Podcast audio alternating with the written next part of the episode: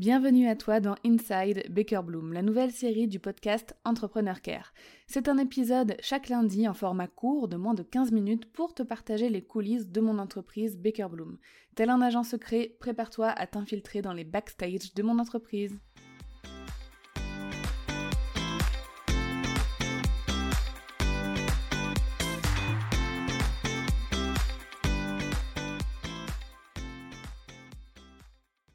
Bienvenue Laetitia dans Inside Baker Bloom. Comment ça va?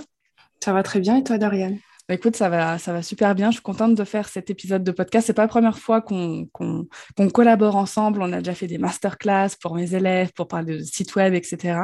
Et là, dans ce format, en fait, je voulais euh, bah, commencer à présenter de façon un petit peu plus détaillée et personnelle les membres de mon équipe, euh, mhm. surtout les, les, membres qui sont là depuis, euh, depuis un moment. Je crois que tu es l'un des membres les plus anciens. oui. Je fais presque partie des meubles. non, pas des meubles, quand même pas, mais des doyens, comme on dit. oui.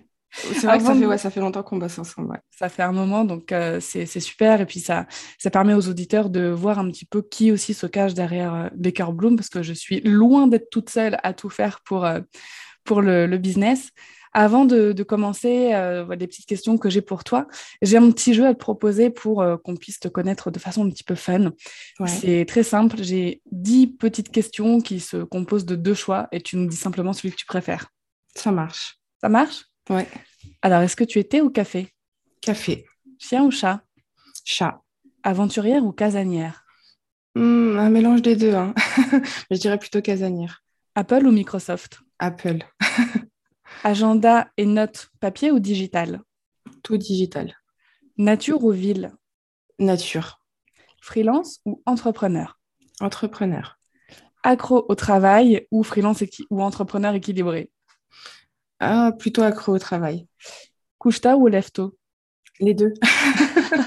Mais surtout lève-tôt, surtout lève-tôt. Bosser sur un bureau ou sur ton canapé ou ton lit? Sur mon bureau. Super, merci beaucoup. Alors, est-ce que rapidement tu peux euh, bah, te présenter comme tu le souhaites, nous dire bah, qui tu es, ce que tu fais euh, dans ton propre business et ce que tu fais aussi chez euh, Baker Bloom mhm. bah, du coup, moi, c'est Laetitia. j'ai mon compte Instagram Peachy Wonder, parce que du coup, c'est pas forcément le nom de mon entreprise, donc c'est pour ça que je, je fais la, différence. et j'ai commencé en tant que web designer, donc création de site internet mais euh, pas simplement la création de site internet. C'est-à-dire que pour moi, c'était important d'avoir quand même l'aspect stratégique euh, au-delà de seulement l'aspect euh, technique d'un site web. Et là, je suis en pleine transition. Je ne sais pas trop comment l'appeler parce que c'est une période qui dure. Voilà, c'est une période qui dure un petit peu pour ouais, revoir un petit peu les offres que j'ai envie de proposer parce que j'ai plus envie de proposer que des sites web, donc et refaire un petit peu ce travail de client idéal qu'on devrait normalement faire très régulièrement et que je n'ai pas forcément fait régulièrement depuis euh, ces deux, trois, presque trois dernières années. Mmh. Donc euh, là, je suis en plein en train de me poser des questions sur euh, la direction que je veux prendre dans mon business. Et je crois que tu m'avais demandé du coup mon rôle chez Baker Bloom. Donc on a commencé à bosser ensemble il y a hum, un an et demi, deux ans? Ouais, on, a, on, a, commencé le projet de refonte il y a deux ans de, de, ton site internet. Et, euh, après, s'en est suivi bah, du coup le, un rôle un peu plus régulier, mensuel, avec la maintenance du site et puis des tâches un peu plus ponctuelles euh, lorsque tu en avais besoin. Et euh, voilà pour l'instant. C'est ça. En fait, tu as joué le rôle bah, déjà de refonte, de création d'un nouveau site, etc., de mise en place de tout ce qu'il fallait, des templates mmh d'articles et tout. Et j'ai eu ce sentiment aussi que tu étais un peu euh, le support de mon site internet, la personne à qui je pouvais euh, dire au secours, il y a un bug, au secours, il y a un problème. et ça, c'est tellement précieux. Enfin, en tout cas, ça, ça a été euh, l'une des choses les plus impactantes pour moi au quotidien de d'avoir ce de, savoir que je pouvais compter sur quelqu'un qui s'y connaissait, qui allait pouvoir être disponible dans les heures ou dans les jours euh, à venir, en tout cas suite à un, problème. Et ça, c'est vraiment précieux. Quand euh, on n'y connaît rien, enfin, c'est pas que j'y connais rien, mais c'est pas mes compétences. quoi. Euh, toi, tu règles le problème en cinq minutes, alors que moi, je devrais suivre 15 tutos YouTube et me planter 15 fois dans le code pour, pour réparer quelque chose. Donc ça, c'était vraiment top. Est-ce que rapidement, tu peux nous, nous parler de, bah, de, de, de, ton parcours, en fait, de, de bah, peut-être de tes études, de ce que tu as fait avant de te lancer justement en freelance? Alors, mes études n'ont rien à voir, complètement rien à voir avec ce que je fais aujourd'hui, euh, que ce soit l'entrepreneuriat ou même les sites web.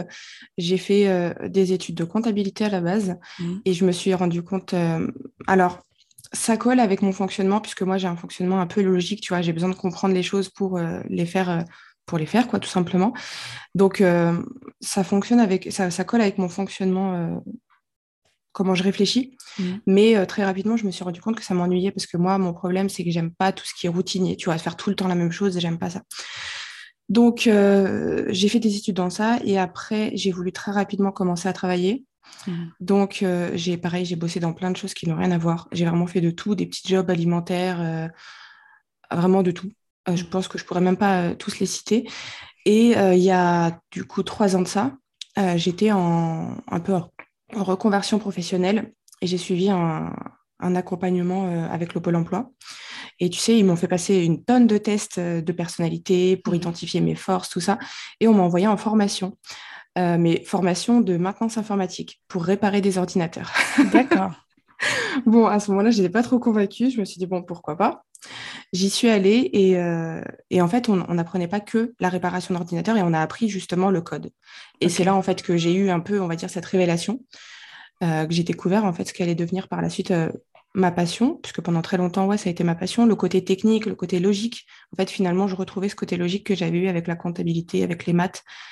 Et, euh, et voilà, après, j'ai fait d'autres formations, du coup, dans le développement web pur, Mm. Et euh, lorsque j'ai terminé euh, ces formations que j'ai faites donc, euh, dans des centres de formation, il s'est posé la question de qu'est-ce que je fais? Est-ce que je postule pour bosser dans une entreprise, dans une agence, ou est-ce que je me mets à mon compte? Sauf que moi, je suis du genre un peu... Bah, déjà dans ton, dans ton test, hein, casanière, mm. j'aime bien ouais, travailler toute seule dans mon coin. J'ai pas forcément envie que mon travail dépende du travail de quelqu'un d'autre ou inversement, tu vois. Donc, euh, ouais, rapidement, je me suis dit, euh, je préfère être à mon compte et je me suis lancée en fait en. Alors, j'ai créé mon, entreprise quand j'étais encore en formation, mais je me suis vraiment lancée euh, au mois d'août 2019. Je crois que c'était ça, 2019. Et, et, voilà. Freelance au début, et puis petit à petit, entrepreneur, puisque moi, je fais la distinction des deux. Et, et, voilà. Génial. Merci d'avoir partagé ton, ton parcours. Et euh, alors, tu vois, maintenant, comme tu l'as dit tout à l'heure, on bosse ensemble depuis euh, un an et demi, deux ans. Et jusqu'à maintenant, bah, tu as vu des rôles de refonte, de maintenance, comme tu disais, de missions ponctuelles. Et là, et là, on va attaquer de nouveau une refonte deux ans plus tard. Euh, alors, pour plusieurs raisons. et ça, j'aimerais bien qu'on aborde ce côté un petit peu, un petit peu justement stratégique, image de marque, parce que pour moi, c'est les raisons principales. Est-ce que tu peux nous dire un petit peu bah, ce qui va se passer, comment tu gères une refonte et euh, vraiment les objectifs d'une refonte? Tu vois, si là jamais il y a des auditeurs qui nous écoutent et qui se disent, OK, euh, à quel moment et pourquoi on doit faire une refonte, peut-être que là, on pourrait euh, dire, en tout cas pour nous, pour Baker mmh pourquoi on le fait, tu vois? Bah, comme tu l'as dit, là, on fait cette refonte principalement pour l'aspect stratégique slash expérience utilisateur mm. qui ne te convenait plus. Et puis en plus de ça, en... Bah, depuis qu'on a fait cette dernière refonte, ton entreprise a énormément évolué, aussi bien au niveau de ce que tu proposes, mais même de ta stratégie, de tout ça. Quoi. Donc, euh, donc, ouais, principalement pour ça stratégie expérience utilisateur, puisque forcément, euh, quand tu proposes des prestations de services ou quand tu proposes uniquement des formations, euh, des accompagnements et tout, c'est pas forcément la même euh, expérience qu'on va faire vivre sur le site. Mmh.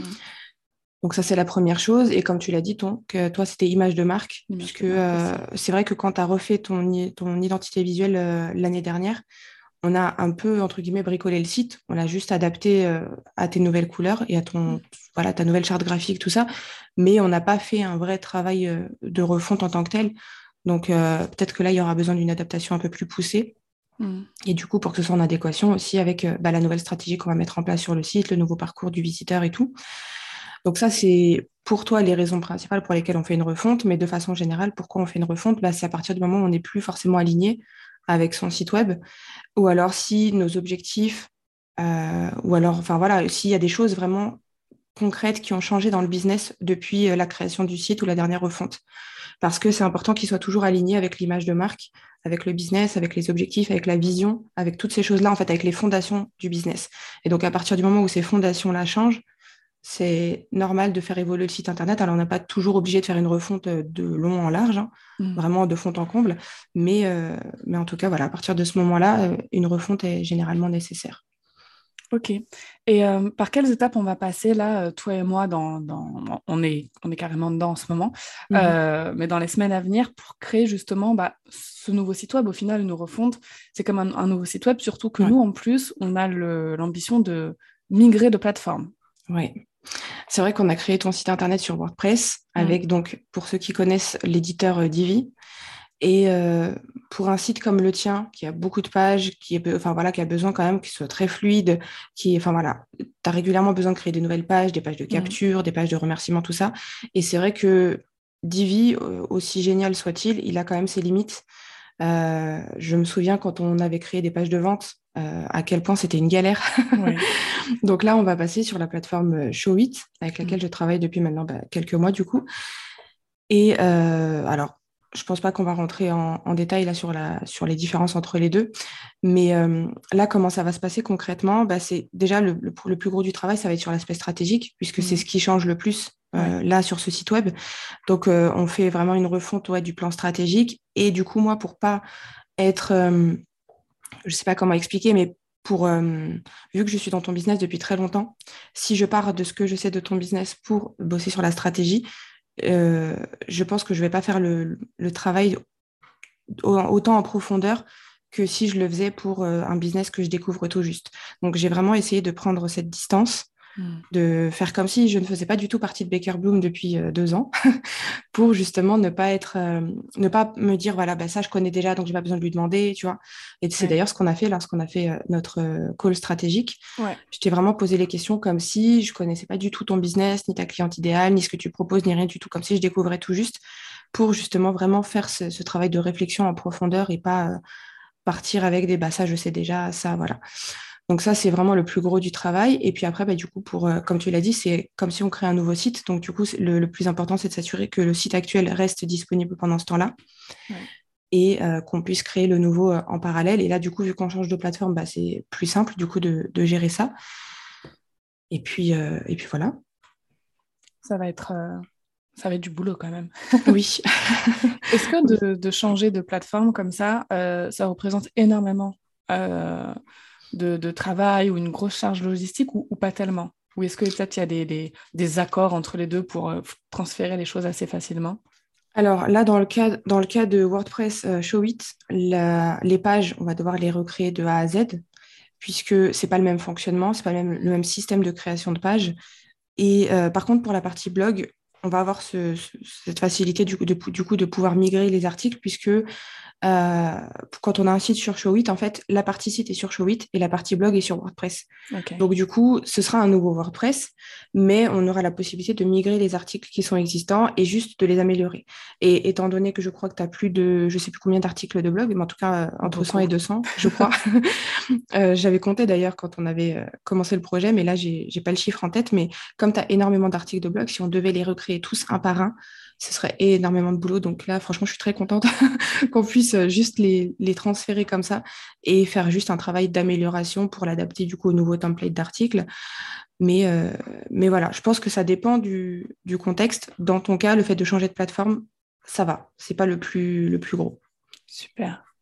Et euh, donc, après cette refonte, du fait qu'on migre de plateforme, ton rôle va évoluer parce que euh, le rôle de maintenance, etc., sera assuré normalement par, euh, par Showit. les besoins ne seront plus les mêmes aussi. Comment bah, tu imagines ton, ton nouveau rôle chez Baker Bloom, son évolution?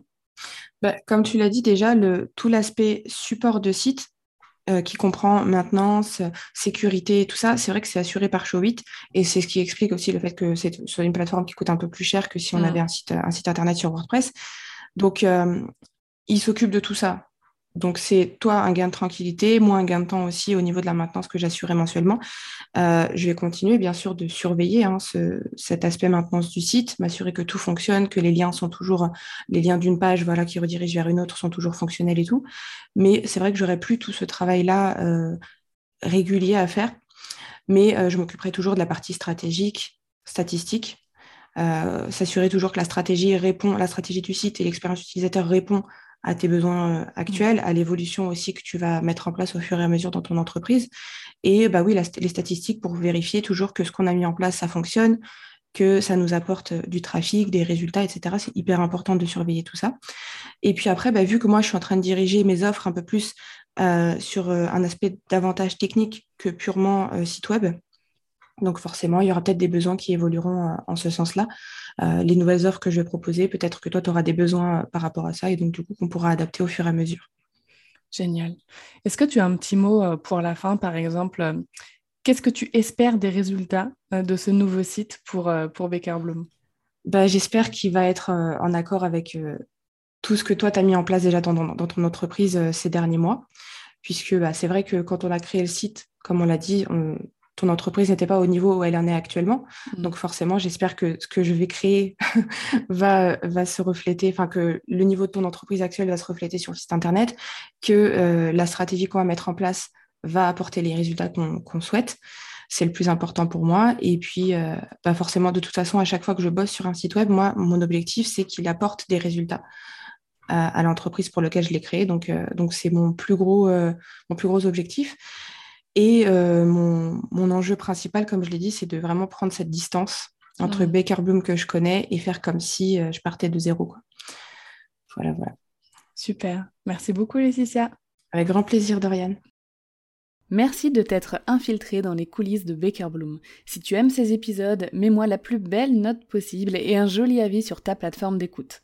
À lundi prochain pour un nouvel épisode d'Inside Baker Bloom.